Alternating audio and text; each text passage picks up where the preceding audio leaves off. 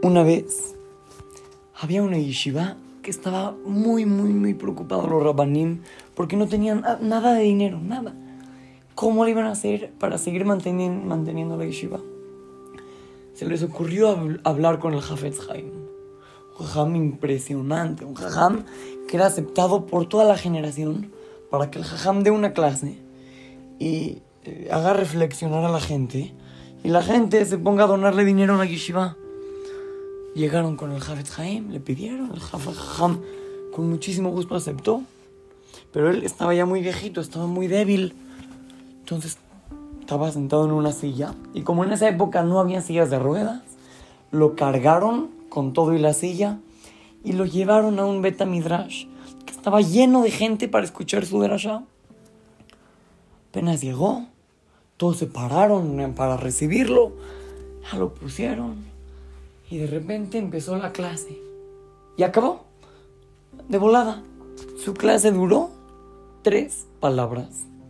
Tres palabras. Dijo en Yiddish, Srihim Lazot Teshuvah. Que quiere decir que necesitamos hacer Teshuvah.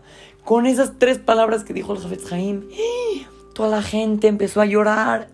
Se dice que ahí se derramaron muchísimos litros de lágrimas. Además, la gente empezó a sacar de su cartera muchísimo dinero para la yeshiva y Baruch Hashem pudo salir adelante. Eso es lo que hace unas palabras que salen del corazón. Está escrito, Devarim sheyotzim minalev nichnasim lalev. Quiere decir que todas las palabras que salen del corazón entran al corazón. El Hafetz Haim dijo algo con corazón, entró al corazón de todas las personas.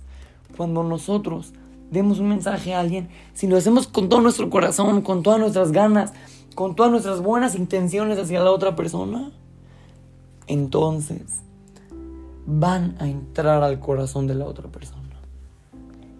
Justamente hoy fue el Yortzeit, el aniversario del fallecimiento número 89 del Havetz Haim. Que este masé sea para Leilu y Nishmato. Así es que, lo saluda su querido amigo Shimon Romano para Trot Go Kids, Talmud Torah, Monte Sinaí.